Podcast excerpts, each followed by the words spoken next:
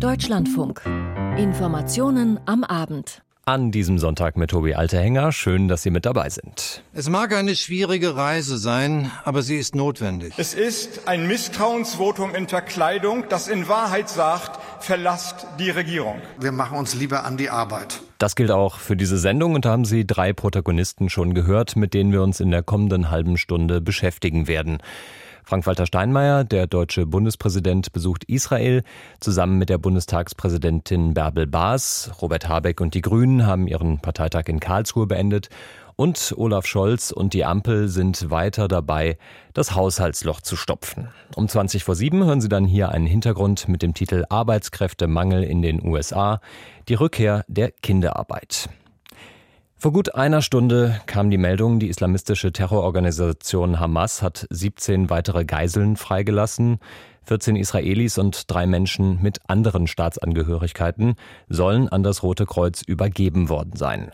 Wir fragen direkt nach bei Julio Segador, unserem Korrespondenten in Tel Aviv. Was können Sie uns darüber sagen? Also es sind 17 Geiseln freigelassen worden, 14 Israelis und drei Ausländer. Wir gehen davon aus, dass es sich möglicherweise erneut um thailändische Staatsbürger handelt, wie schon in den vergangenen beiden Tagen.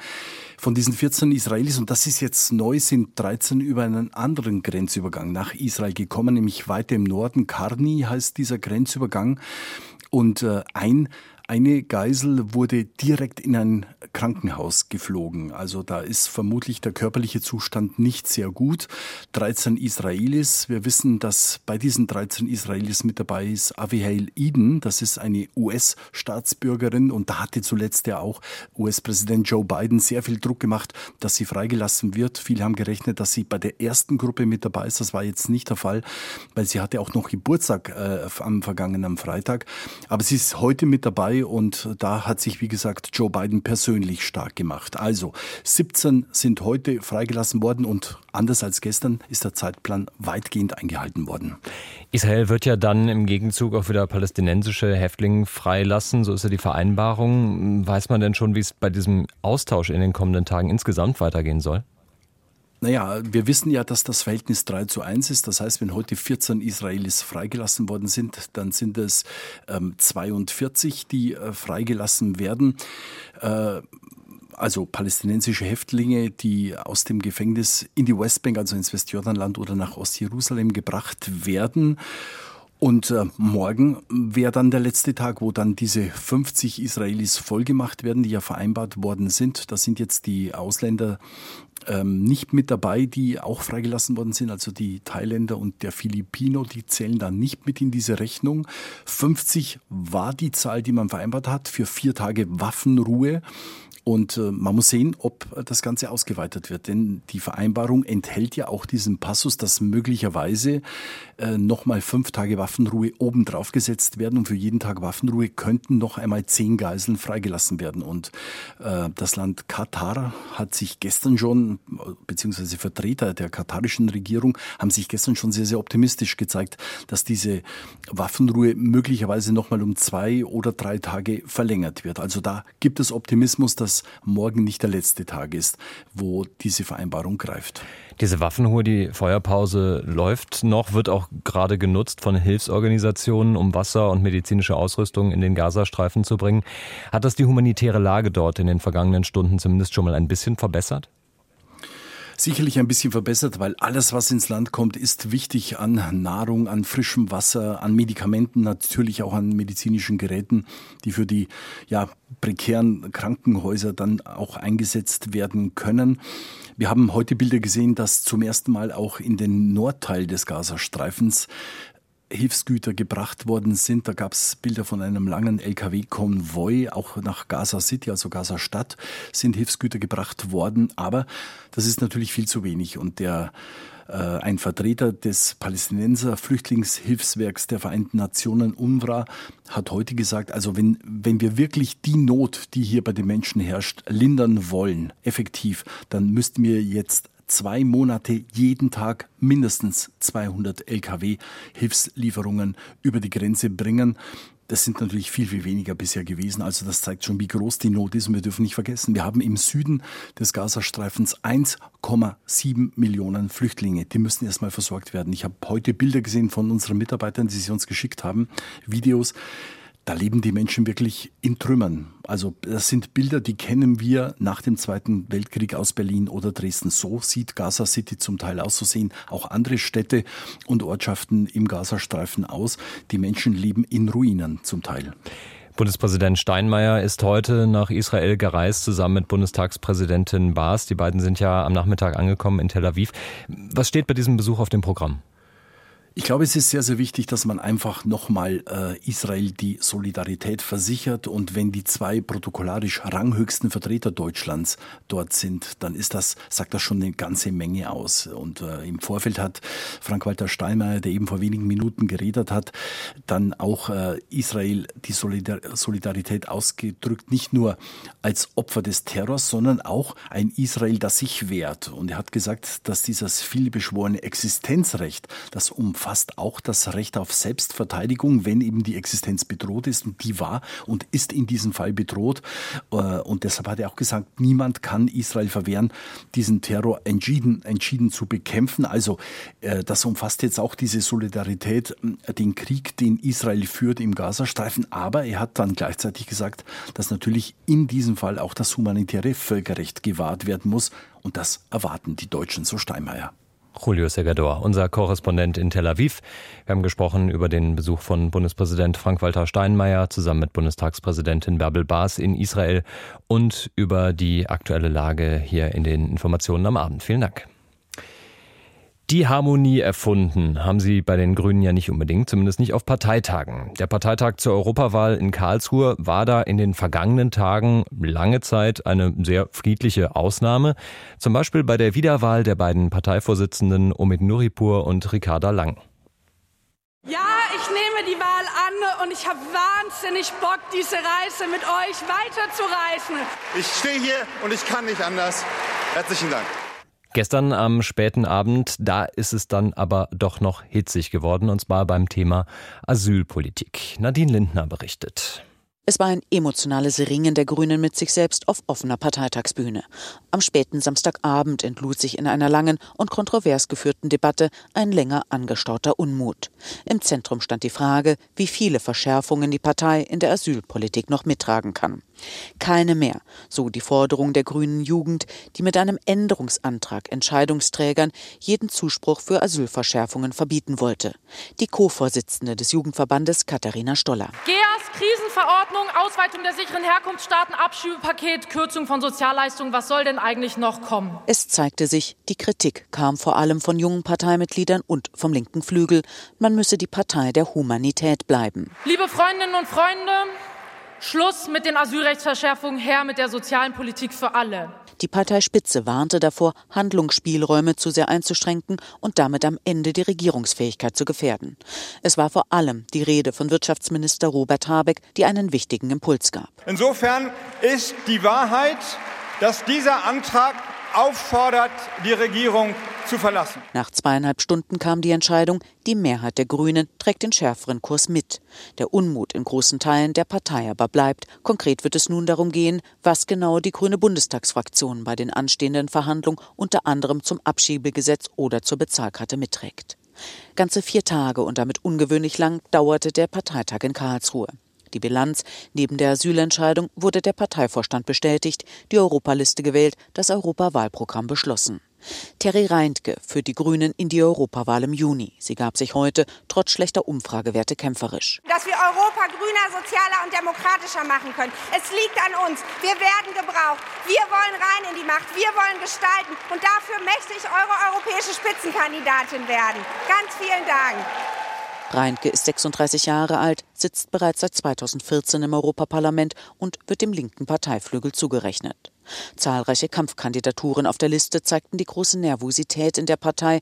Kaum jemand rechnet damit, dass die Grünen ihr gutes Ergebnis von 2019 wiederholen können. Die Debatten rund um das Europawahlprogramm unter dem Titel Was uns schützt verliefen weitgehend harmonisch.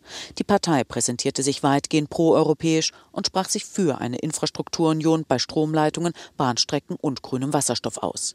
Lediglich beim Freihandelsabkommen Mercosur zwischen der EU und südamerikanischen Staaten folgten die Delegierten nicht der Parteispitze und verlangten Nachverhandlungen. Ein Rückschlag für den grünen Wirtschaftsminister Robert Habeck, der den Vertrag nach jahrelangen Verhandlungen eigentlich zügig abschließen wollte. Beim umstrittenen Thema Speicherung von CO2 zum Klimaschutz in der Industrie trugen die Delegierten hingegen den Kurswechsel mit und sprachen sich dafür aus. Überlagert wurde das Treffen von den Debatten rund um den Bundeshaushalt und die Zukunft der Energiepreisbremsen.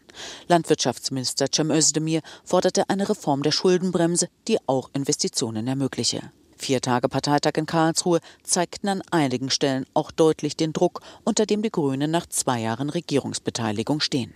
Ein Bericht vom Bundesparteitag der Grünen von Nadine Lindner. Man hätte ja schon irgendwie denken können, dass der Bundeskanzler mal ein Interview gibt, so in den vergangenen Tagen, und was sagt zum Thema Haushaltsdebatte, wie es weitergeht in Sachen Energiepreisbremsen und Klimaschutz und wo die Ampel 60 Milliarden Euro auftreiben will und was mit der Schuldenbremse passiert. Aber lange haben ja vor allem die anderen geredet. Zum Beispiel Christian Lindner, der Bundesfinanzminister im Interview der Woche im Deutschlandfunk. Dann hat Olaf Scholz aber doch was gesagt. Erst am Freitag in einer Videobotschaft und dann gestern beim Parteitag der SPD in Brandenburg und er wird ja diese Woche auch eine Regierungserklärung halten. Wie ist der Stand in der Haushaltsdebatte? Das fasst jetzt Markus Pindur zusammen. Bundeskanzler Scholz will Zuversicht signalisieren. Nachdem die Haushaltskrise tagelang hohe Wellen geschlagen hatte, meldete sich der Kanzler am Wochenende auf dem Landesparteitag der brandenburgischen SPD zu Wort. Die Ampel werde die nötigen Entscheidungen treffen. Und die Entscheidung, die wir in der Regierung schon getroffen haben, ist, dass wir es schnell tun. Dass wir jetzt nicht lange hadern und irgendwie uns damit aufhalten, irgendwie allgemein zu reden, sondern dass wir ganz konkret dann dran gehen, den Haushalt durchzugehen, dass wir unsere Politik weiterführen können, aber gleichzeitig mit den veränderten Rahmenbedingungen umgehen, die wir jetzt haben. Und das ist auch das, was ich hier an zuversichtlicher Botschaft sagen werde. Eine der ersten Entscheidungen im Rahmen der jetzt anstehenden Budget-Problemlösungen ist bereits gefallen, wie Bundesfinanzminister Lindner im Interview der Woche im Deutschlandfunk erklärte. Zum 31.12. dieses Jahres wird dieser Wirtschafts- und Stabilisierungsfonds geschlossen. Es werden also im nächsten Jahr keine Auszahlungen mehr daraus erfolgen. Strom- und Gaspreisbremse laufen aus. Die werden ebenfalls zum 31.12. beendet werden. Wegen stark gesunkener Energiepreise gebe es auch keinen Grund mehr, Strom- und Gaspreise zu subventionieren.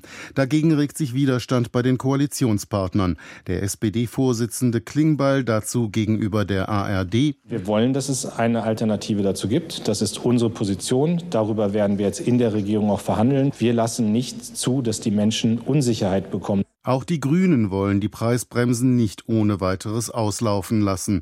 Die grüne Fraktionsvorsitzende im Bundestag Dröge am Rande des Grünen Parteitages dazu. Wir Grünen werben dafür, dass wir für das nächste Jahr eine Lösung finden, die für alle Menschen auch weiterhin bezahlbare Energiepreise garantiert. Deswegen haben wir jetzt in der Vergangenheit auch dafür geworben, die Strom- und Gaspreisbremsen zu verlängern. Wir werden alles dafür tun, dass die Energiepreise so niedrig sind, dass wir auch wirklich für jeden eine Bezahlbarkeit haben. Die neue Prioritätensetzung und die Frage, wo gespart werden wird und wo nicht, wird den Ampelkoalitionären einiges an Kompromissbereitschaft abverlangen. Der Konsolidierungsbedarf sei groß und betreffe lange in der Vergangenheit liegende Entscheidungen, so Finanzminister Lindner. Auch für den Wirtschaftsstabilisierungsfonds müssten in den Haushalt 2024 Zinskosten in zweistelliger Milliardenhöhe eingerechnet werden. Lediglich die Unterstützung der Ukraine sei für ihn gesetzt. Ansonsten ist die Debatte offensichtlich weit offen. Der baden-württembergische Finanzminister Bayers, Grüne, erklärte im Interview mit der Frankfurter Allgemeinen Sonntagszeitung, in den letzten Jahren sei sehr viel Geld auf die Probleme geschüttet worden. Die Politik habe Bürgern und Unternehmen den Eindruck vermittelt, wenn eine Krise komme, dann werde der Staat alles kompensieren. Dieses Versprechen könne man nicht mehr halten. Als Beispiel nannte Bayers die Rentenpolitik. Weder die Rente mit 63 noch die Mütterrente dürften in Stein gemeißelt sein. Man müsse sich fragen, ob solche sozialen Projekte noch in die Zeit passten. Bundeskanzler Scholz wird in der kommenden Woche im Bundestag eine Regierungserklärung zur Haushaltslage nach dem Urteil des Bundesverfassungsgerichtes abgeben. Es sind also möglicherweise entscheidende Tage, die da auf uns zukommen. In der Haushaltsdebatte ein Bericht von Markus Pindur. Und das Interview der Woche mit Bundesfinanzminister Christian Lindner, das finden Sie natürlich in voller Länge in der DLF Audiothek. Der Bundeskanzler hat aber auch noch andere Termine in der kommenden Woche. Olaf Scholz trifft sich morgen Mittag mit Vertretern aus der Automobilindustrie, von Gewerkschaften, Umweltverbänden und aus der Halbleiter- und Batteriebranche. Oder geht es vor allem um die Förderung von E-Autos? Und, Sie haben es ja gehört, hier in den Deutschlandfunk Nachrichten um sechs, es gibt vorab schon die ersten Forderungen, E-Autos stärker zu fördern. Georg Schwarte berichtet. Kurz vor dem zweiten Treffen zur Transformation der Automobilwirtschaft im Kanzleramt schlägt das Bündnis für eine sozialverträgliche Mobilitätswende Alarm. Die Kappung der Kaufprämien für Elektrofahrzeuge nach der seit September nur noch rein privat genutzte Elektrofahrzeuge in den Genuss des staatlichen Umweltbonus kommen, habe zu einem Einbruch der Zulassungszahlen geführt. Das Bündnis, das aus Gewerkschaften, Sozial- und Umweltverbänden besteht, fordert in einem heute veröffentlichten Positionspapier eine CO2-orientierte Anpassung der Dienstwagenbesteuerung und der Kfz-Steuer. Am Montag treffen sich auf Einladung von Bundeskanzler Scholz unter anderem die Chefs der Automobilhersteller, der Zuliefererbranche, der Energie-, Halbleiter- und Batteriewirtschaft, um von der Bundesregierung über deren weitere Pläne für die Elektromobilität informiert zu werden. Derzeit sind in Deutschland rund eine Million reine E-Autos zugelassen, bei insgesamt gut 48 Millionen Pkw. Das ausgegebene Ziel 15 Millionen Elektroautos bis 2030. Das soll ein wichtiger Beitrag sein, um die bisher unerreichten Klimavorgaben im Verkehrssektor zu erfüllen. Der Sonntagabend im Deutschlandfunk. Sie hören die Informationen am Abend und wir blicken jetzt nach Griechenland. Vor der griechischen Insel Lesbos ist ein Frachtschiff gesunken. Nach Angaben der griechischen Küstenwache werden 13 Besatzungsmitglieder vermisst. Moritz Pompel berichtet aus Athen. Das Frachtschiff war laut dem Portal Marine Traffic von Ägypten unterwegs nach Istanbul. Bei stürmischen Winden bis Windstärke 11 war das Schiff offenbar in Seenot geraten. Laut dem griechischen Staatssender ERD hatte die Besatzung bereits in der Nacht zum Sonntag ein Notsignal gesendet. Dann war das Schiff mit Salz als Ladung untergegangen, rund acht Kilometer südwestlich der Insel Lesbos. Die Besatzungsmitglieder sollen aus Indien, Syrien und Ägypten stammen. Mehrere Schiffe, darunter die griechische Küstenwache, beteiligen sich laut griechischen Medien an einer groß angelegten Rettungsaktion. Ein Schiffbrüchiger konnte laut Erd gerettet werden. Seit Samstag herrschen in Griechenland sehr stürmische Winde. Der Fährverkehr ist großteils eingestellt worden. Ein Dorffest in Krepol in Südfrankreich. Mehrere Personen wollen sich Zugang verschaffen in den Gemeinschaftssaal, wo dieses Fest stattfindet, obwohl sie keine Eintrittskarte haben und greifen einen Türsteher an. Mehrere Menschen kommen aus dem Saal raus, wollen dem Türsteher helfen. Es werden Messer gezogen und am Ende sind zwei Menschen schwer verletzt, weitere leicht verletzt und der 16-jährige Thomas ist tot. Das hat sich ereignet am vergangenen Wochenende und seitdem läuft in Frankreich eine von rechts geführte Diskussion, ob es sich bei dieser Tat um eine rassistisch motivierte Tat gegen weiße Franzosen gehandelt hat. Jetzt ist von uns allen Anstand und Zurückhaltung gefordert. Diese schreckliche Tat zu nutzen, um Ängste zu schüren, ist unwürdig und zeugt von mangelndem Respekt für die Opfer. So hat Premierministerin Elisabeth Born diese Woche auf diese Diskussion reagiert. Und heute hat auch die Staatsanwaltschaft zu der Diskussion Stellung genommen. Julia Borutta berichtet. Die Staatsanwaltschaft teilte mit, es gebe bislang weder hinreichende noch juristisch entscheidende Hinweise darauf, dass es sich um eine rassistisch motivierte Tat gegen Weiße gehandelt habe. Neun der insgesamt 104 Befragten hätten zwar berichtet, dass sich einige der Angreifer Weißen feindlich geäußert hätten, erklärte Staatsanwalt Laurent de Kerny. Er könne zum jetzigen Zeitpunkt jedoch nicht bestätigen, dass die Opfer wegen ihrer vermeintlich rassischen, ethnischen, nationalen oder religiösen Zugehörigkeit attackiert worden seien. Einige Zeugenaussagen deuteten darauf hin, dass die tödliche Auseinandersetzung mit einer spöttischen Bemerkung seitens der späteren Opfer begonnen habe und dann völlig aus dem Ruder gelaufen sei. Die Messerstecherei, bei der Thomas getötet und mehrere Menschen zum Teil schwer verletzt worden sind, führte am Wochenende zu neuen Auseinandersetzungen. Eine Gruppe von ultrarechten Aktivisten versammelte sich am Samstagabend dort, wo die meisten der mutmaßlichen Täter herkommen, in der rund 50.000 Einwohner zählenden Stadt Romans-sur-Isère in der Nähe des Tatortes Crépol. Laut französischen Medienberichten sollen die Rechtsextremen vermummt und teils mit Baseballschlägern bewaffnet gewesen sein. Einsatzkräfte nahmen 17 von ihnen wegen Gewalt gegen Polizeibeamte in Gewahrsam. Sie gehören offenbar zu jenen ultrarechten Aktivisten, die seit einigen Tagen eine Kampagne im Netz führen. Sie schickten einen Drohbrief an eine Moschee und veröffentlichten die Namen und Adressen der Beschuldigten im Internet. Auch der rechtsnationale Politiker Eric Zemmour veröffentlichte die Liste dieser Namen auf der Plattform X und bezichtigte Innenminister Gérald Darmanin, die Identität der mutmaßlichen Täter absichtlich zu vertuschen, da sie allesamt auf einen Migrationshintergrund schließen ließen, so Semur. Ein Bericht von Julia Borutta. 1340 Kilometer, so lang ist die Grenze zwischen Finnland und Russland, eine Außengrenze des Schengen-Raums und der Europäischen Union und seit diesem Jahr ja auch eine NATO-Außengrenze. Und an dieser Grenze ist viel los aktuell. Viele Migranten versuchen aus Russland nach Finnland zu gelangen. Noch nie sind so viele Menschen in so kurzer Zeit hier angekommen. Und Finnland verdächtigt die russische Regierung, diesen Migranten dabei zu helfen. Deswegen hat die finnische Regierung auch bis auf einen alle Grenzübergänge geschlossen.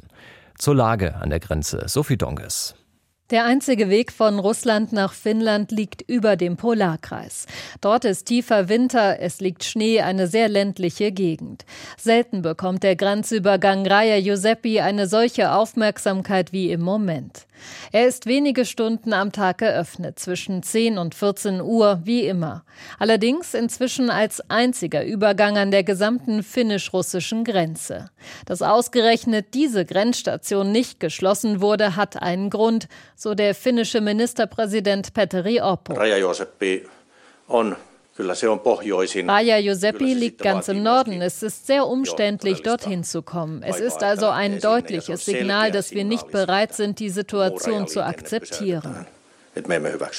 Diese Situation, damit meint Orpo die vielen Migrantinnen und Migranten, die seit kurzem die finnisch-russische Grenze passieren. Seit Anfang August sind es Hunderte und in den vergangenen Wochen nahm die Zahl konstant zu. Gestern war es jedoch ruhig, am ersten Tag nach der fast vollständigen Schließung der Grenzen. Nur wenige Migranten kamen zum letzten offenen Grenzübergang, so Axele Renneli vom lappländischen Grenzschutz. Dem Sender Yle sagte er,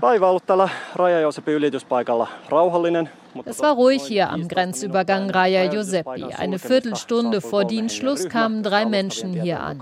Eine Person hat bisher einen Asylantrag gestellt, bei den anderen ist es noch nicht klar. Es handelt sich um drei Männer aus dem Jemen, mehr wissen wir noch nicht.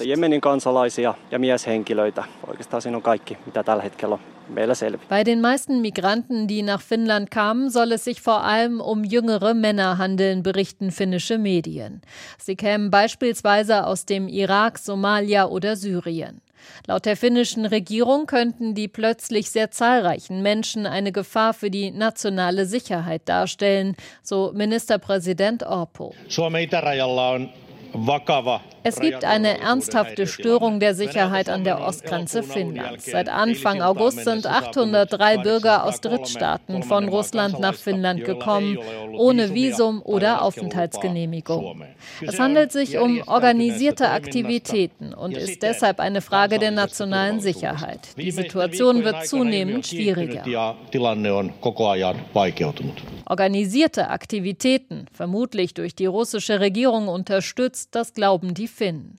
Von russischer Seite wird das jedoch dementiert. Man spricht von einer finnischen Provokation. Christi Reik vom Estnischen Internationalen Verteidigungszentrum in Finnland ist davon überzeugt, dass die Situation an der Grenze eng mit dem russischen Krieg gegen die Ukraine zusammenhängt. Ja, jos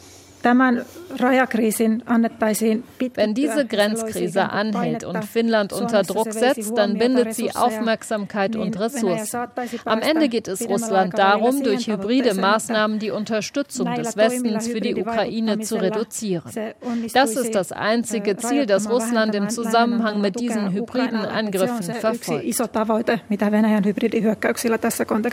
Angeblich sollen sich auf russischer Seite viele weitere Migranten aufhalten, Arbeiten, die nach Finnland gelangen wollen. Gesicherte Informationen darüber gibt es jedoch nicht. Wie sich die Lage an der über 1300 Kilometer langen Grenze entwickeln wird, darüber kann man im Moment nur spekulieren. Und wir werden das natürlich für Sie im Blick behalten. Fehlt noch der Blick auf den Sport an diesem Sonntagabend. Bei mir im Studio ist Astrid Ravol. An diesem Wochenende starten viele Wintersportarten in die neue Saison, vor allem in Skandinavien, wo es ja bereits viel Schnee gibt. Im schwedischen Östersund beispielsweise. Da sorgten die deutschen Biathleten gleich für eine doppelte Überraschung. Lars Becker. Unfassbar erfolgreicher Auftakt des deutschen Biathlon-Teams in die Einzelwettbewerbe der Weltcup-Saison. Nach Platz 2, 3 und 5 für die Frauen über 15 Kilometer waren die Männer noch besser, feierten mit Roman Rees und Justus Strelo im 20 Kilometer Einzel sogar einen Doppeltriumph. Beide leisteten sich einen Schießfehler, kassierten jeweils nur eine Strafminute. Am Ende war Rees zwölf Sekunden schneller als sein Teamkollege. Rees feiert seinen ersten Weltcupsieg, Strelo sein erstes Podium vor Superstar Johannes Tinjes Bö aus Norwegen auf Rang 3. Benedikt Doll belegte Platz 9. Zuvor hatten auch zwei deutsche Frauen auf dem Podium gestanden. Franziska Preuß fehlte bei ihrem Comeback nach längerer Leidenszeit eine Winzigkeit zum ganz großen Triumph. Die Italienerin Lisa Vitozzi war nur eine Zehntelsekunde schneller, der kleinstmögliche Vorsprung. Hinter Preuß kam die ebenfalls fehlerfreie Vanessa Vogt auf Rang 3. Sophia Schneider rundete als starke Fünfte das herausragende Mannschaftsergebnis ab. In der Fußball-Bundesliga läuft der zwölfte Spieltag. Zwischen Hoffenheim und Mainz steht es derzeit 0 zu 1, weil Richter in der 39. Minute für die Mainzer den Führungstreffer erzielen konnte. Am Nachmittag bereits sorgte der Aufsteiger aus Heidenheim dafür, dass der VfL Bochum keinen Torerfolg hatte und in der Tabelle hinter den Gastgebern bleiben musste. Kersten Eichhorn. In der ersten Hälfte war der erste FC Heidenheim das bessere Team. Nach der Pause dann der VfL Bochum stärker. Aber zu Toren hat es nicht gereicht. 0 zu 0 am Ende im Kellerduell zwischen dem FCH und dem VfL. Vor allem deshalb, weil in der Offensive die Ideen gefällt haben. Und beide Abwehrreihen sehr sicher standen mit guten Torhütern, mit Kevin Müller bei den Heidenheimern und mit Manuel Riemann im Gehäuse des VfL Bochum. Wie gesagt, am Ende keine Tore, auch wenig Tormöglichkeiten. Die beste hatte noch Team Kleindienst. Kurz vor Spielende nach einem Patzer von Masovic. Kleindienst völlig frei vor Riemann, versemmelte aber den Ball über die Latte. Am Ende vor 15.000 ein gerechtes 0 zu 0 Unentschieden. Union Berlin hat einen neuen Trainer gefunden. Es ist nicht der große Raoul, wie es gerüchteweise mal hieß, sondern Ex-Bundesliga-Profi Nenad Bielica und der hat eine klare Vorstellung. Leistung auf dem Platz. Und das ist, was zählt. Und wer das bringt, der wird in Nenad Bielica beste Freund haben. Und wer nicht, wird Probleme haben. So ganz einfach. Klare Ansage des neuen Union Berlins Trainer. Die Formel 1 feierte die Ausnahmesaison heute von Max Verstappen mit großem Feuerwerk zum erneut überzeugenden Finalsieg des Red Bull Piloten in Abu Dhabi. Volker Hirt. Max Verstappen, der Rekordjäger. 19 Siege in einer Saison. Der erste Fahrer der Formel 1 Geschichte, der mehr als 1000 Runden in einer Saison in Führung lag. Auch beim Saisonfinale ließ der dreifache Weltmeister nichts anbrennen. Überlegen fuhr er einen Start-Zielsieg nach Hause. Hinter ihm wurde es nochmal spannend. Charles Leclerc knapp vor George Russell. Platz 3 also für Mercedes. Das reichte zum zweiten Platz in der Konstrukteurswertung vor Ferrari. Ein Prestigeerfolg, dotiert mit rund 200 Millionen Dollar. Nico Hülkenberg fährt in einer anderen Liga. Sein Haas-Team landete auf dem letzten Platz bei den Konstrukteuren. Der einzige deutsche Fahrer im Feld wurde 15. in Abu Dhabi. Nach seinem Geständnis gedopt zu haben, zeigte sich Ex-Radprofi Jan Ulrich reumütig im Interview mit der ARD. Moritz Kassalet hat Einzelheiten dazu. Jan Ulrich hat eine schwere Zeit hinter sich, daraus macht er kein Geheimnis. Vor fünf Jahren sei er an seinem Alkohol- und Drogenproblem fast gestorben. Jetzt wirkt er gelöst und geläutert. Es scheint, als habe ihn sein Dopinggeständnis von einer großen Last befreit, die er jahrelang mitschleppen musste. Und er zeigt Reue. Es gab sicherlich Fahrer, die dem Doping widerstanden haben. Bei denen muss ich mich entschuldigen. Und natürlich bei den Zuschauern, bei den Fans. Logisch, klar. Da muss ich mich schon entschuldigen bei den Leuten. Da, da war die Enttäuschung auch groß. Selbst bei meiner Mutter, die nichts wusste, war die Enttäuschung groß und das war meine Mutter gewesen. Das verstehe ich auch. Ich kann aber nicht erwarten, dass die Leute mir verzeihen, sagt Ulrich. Er gibt zu, von 1996 an gedopt zu haben, bis zum bitteren Karriereende zehn Jahre später. Um Chancengleichheit herzustellen, sagt er. Seine Lügen danach erklärt er damit, dass er seinen Sport nicht verraten wollte. Ich habe mir damals gesagt, ich reiß da keinen mit rein, ich werde da keine Familien zerstören. Und so wie es bei mir war, ich habe da den Druck gespürt. Er sehe sich nicht in der Verantwortung, die früheren Dopingstrukturen aufzuklären. Das sei Aufgabe der Verbände, sagt er. Am Samstag wird Jan Ulrich 50 Jahre alt. Er wünscht sich ein glückliches Leben und eine Rückkehr in den Radsport. Da sei er offen für alles. ARD-Doping-Experte Hajo Seppelt hat übrigens das Interview in der Schweiz mit Jan-Ulrich geführt, wie der ARD-Journalist den Ex-Radprofi dabei erlebt hat und vor allen Dingen, was die Aussagen auch für den aktuellen Radsport bedeuten. Das frage ich Hajo Seppelt gleich ab 19.10 Uhr in unserer Sendung Sport am Sonntag. Vielen Dank, Astrid Ravul mit dem Sport. Das waren die Themen des Tages in den Informationen am Abend an diesem Sonntag. Alles, was heute wichtig war, haben wir auch nochmal kompakt zusammengefasst. Um fünf nach elf in unserem Journal vor Mitternacht. Das war der Tag heute mit Jonas Rehse. Ich bin Tobi Alterhänger, wünsche Ihnen jetzt einen guten Abend. Verbleiben wir so und bis zum nächsten Mal.